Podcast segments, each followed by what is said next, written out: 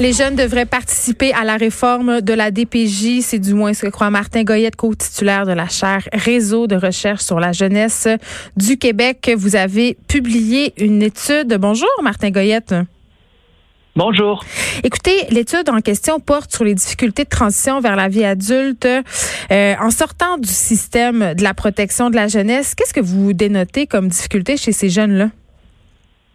Euh, l'étude qu'on a publiée hier euh, porte sur une comparaison euh, internationale. Hum de la manière dont fonctionnent les organismes d'entraide pour les jeunes explacés. Et en fait, un, élément central euh, de notre recherche, c'est de montrer que dans plusieurs juridictions, euh, dont en France, euh, ces organismes-là sont extrêmement bien structurés depuis 20, 30, 40 ans dans l'ensemble du territoire français, pendant qu'ici, cette euh, cette tradition-là n'a pas été accueillie euh, dans l'organisation des services. Donc, on, est en retard. On est en retard. au Québec, oui, euh, oui, tout à fait. On pourrait dire qu'on est en retard dans la mesure où notre recherche, même ici sur les pratiques qui sont plutôt naissantes au Québec, mm. a montré que ces services-là réussissent de plein de manières à aider les jeunes. D'abord, les jeunes qui participent sont des jeunes explacés, mm. euh, ils trouvent leur compte, ça bonifie leur euh, euh, perspective et ils réussissent pour eux à bénéficier de cette application-là. Mais surtout aussi, en France comme au Québec, ces jeunes organisés-là, lorsqu'on leur donne leur du soutien, permettent par exemple de contribuer à des formations aux gestionnaires et aux intervenants. Et cette réflexion-là pourrait tout à fait être compatible avec euh, les réflexions actuelles pour l'amélioration des soutiens à la transition à vie adulte des jeunes qui quittent la DPJ actuellement au Québec. Oui, puis en même temps, euh, M. Goyette, un jeune qui quitte la DPJ, évidemment, temporairement, même si on lui donne euh, de l'aide, du soutien, parce que moi, j'ai vu des jeunes partir avec leur sac vert, là. Ça, c'est une chose, même en octroyant ce soutien-là dont vous parliez tantôt, il faudrait pas prolonger cette aide-là durant une période plus longue, parce qu'on le sait, là, parce qu'ils ont eu un certain cheminement particulier, ces jeunes-là, souvent, ils sont plus à risque de perdre leurs emplois, sont plus à risque d'avoir des problèmes de toxicomanie, de gérer leurs finances. Vous comprenez ce que je veux dire? Oui, oui, tout à fait. C'est-à-dire que euh, je crois qu'il est à l'heure du jour des réflexions actuelles au Québec. Euh, l'allongement des, euh, soins, des services qui se terminent pour la plupart des jeunes actuellement à 18 ans.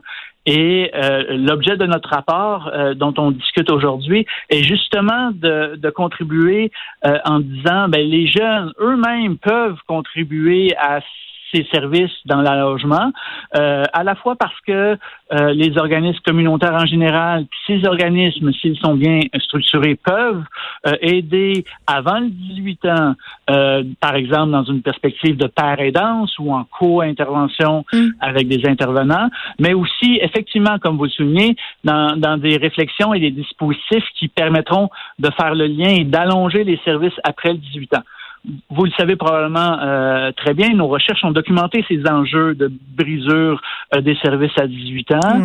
Et certains jeunes sont plus en difficulté. Et beaucoup de ces jeunes en difficulté là, pour toutes sortes de bonnes ou de mauvaises raisons, ont des euh, relations un peu complexes avec les intervenants sociaux de la DPJ.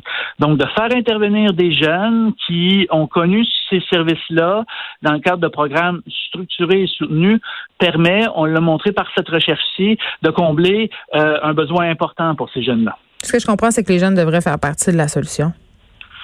Les jeunes devraient faire partie de la solution. Et ici, au Québec, euh, le système s'est développé euh, en, professionnalisant l'intervention en centre jeunesse. Mm.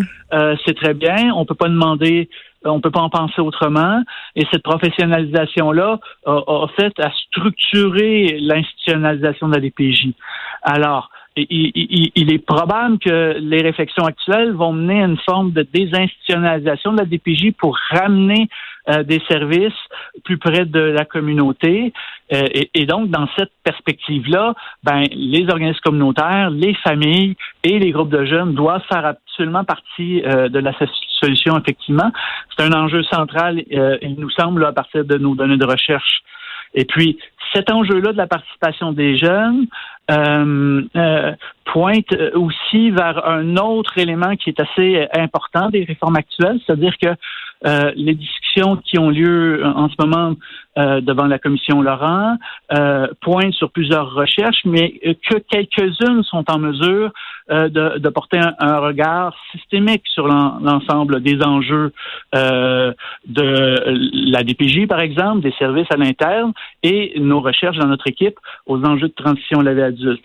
Très bien. À cet égard-là, Allez-y. Euh, à cet égard-là, ben, on peut juste noter que, que l'intervention en DPJ, ben, ça coûte 1,3 milliard de dollars par année, qu'il faudrait mieux probablement structurer là, euh, les, les recherches et les données pour euh, réfléchir à l'avenir des services aux jeunes. Oui, puis on n'a même pas d'argent pour payer les intervenants. On est décidément pas très bien barré. Martin Goyette, merci beaucoup, co-titulaire de la chaire Réseau de recherche sur la jeunesse du Québec. Merci beaucoup. À bientôt.